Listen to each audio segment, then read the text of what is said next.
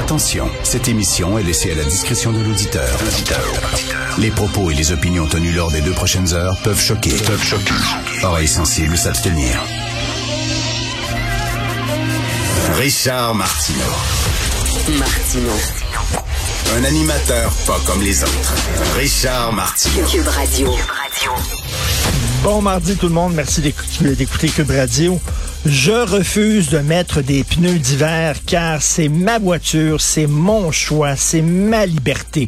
L'efficacité des pneus d'hiver n'est même pas prouvée, si ce n'est que par des études réalisées par les fabricants, les fabricants eux-mêmes. Ma voisine a eu un accident après avoir mis ses pneus d'hiver.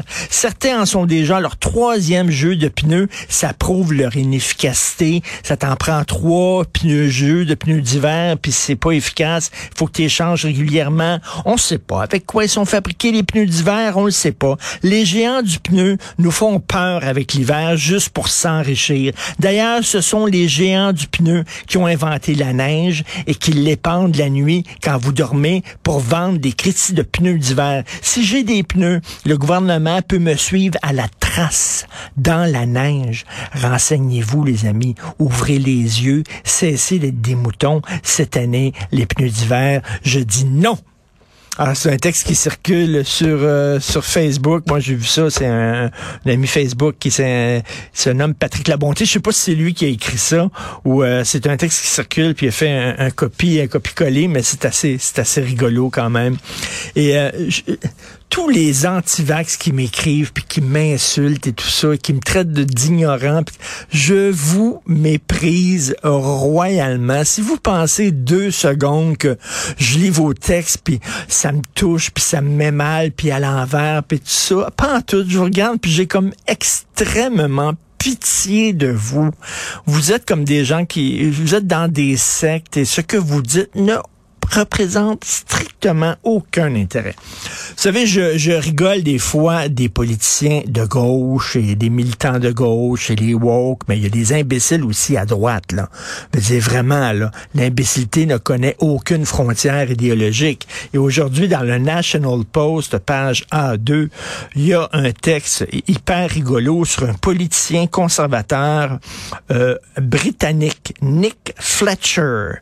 OK, alors il est au British Conservative Party, c'est un député, et lui, il dit, si il y a autant de jeunes hommes qui sombrent dans le crime et qui choisissent une vie de criminels, c'est parce qu'il y a de moins en moins de héros masculins.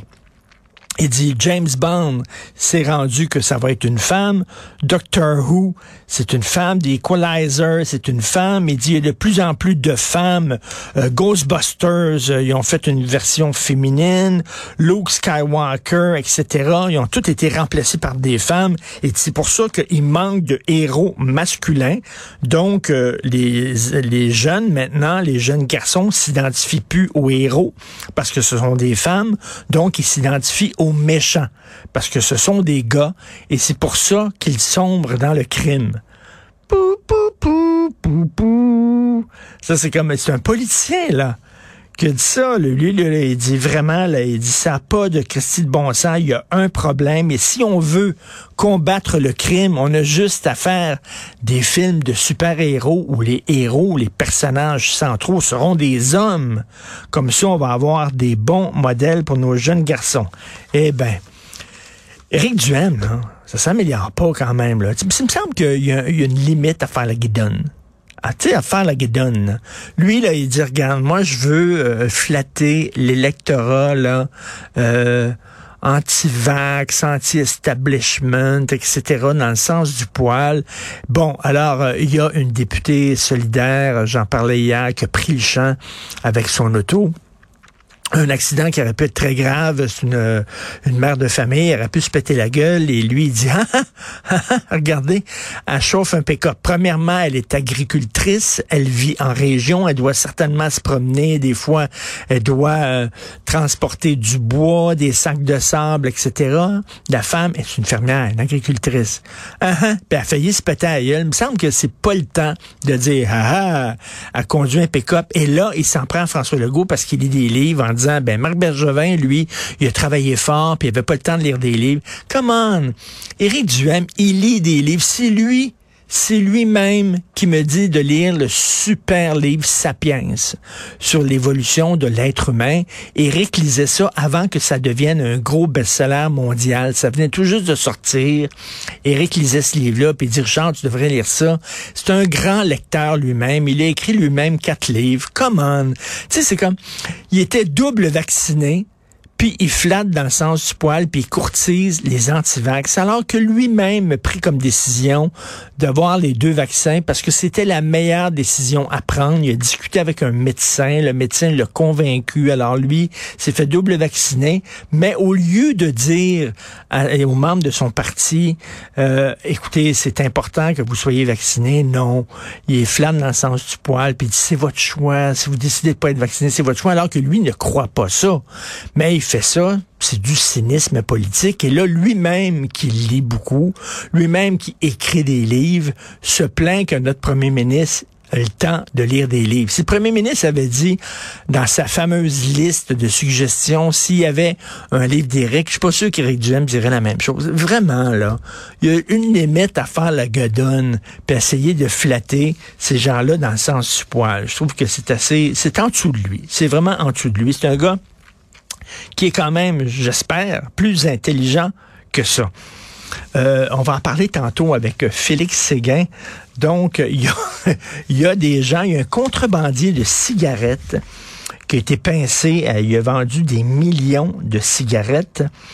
Alors, euh, lui, il va payer et il va rembourser, lui là, il y avait 12 mois pour payer une amende de 2,5 millions. OK, fait qu'il a dit euh, je peux pas payer ça, fait qu'il s'est entendu avec le percepteur des amendes et il va verser une somme de 100 dollars par mois. OK, 100 dollars par mois euh, pour payer 2.5 millions, ça va lui prendre 2083 ans. OK? La minute là.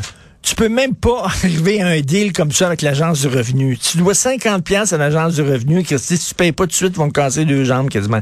2083 ans, si il meurt, parce que ça se peut qu'il meure avant d'avoir fini de payer. Ça se peut que d'ici à 2083 ans, le gars lève les pattes. Est-ce que ce sont ses descendants, ses héritiers qui devront payer l'amende ou pas? Il y a des, il y a des, il y a des jugements comme ça, là.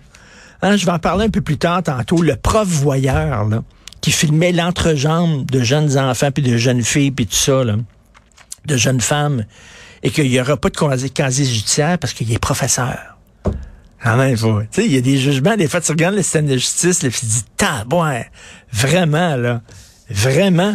Alors, 2083 ans, j'ai très hâte d'entendre Félix Séguin là-dessus.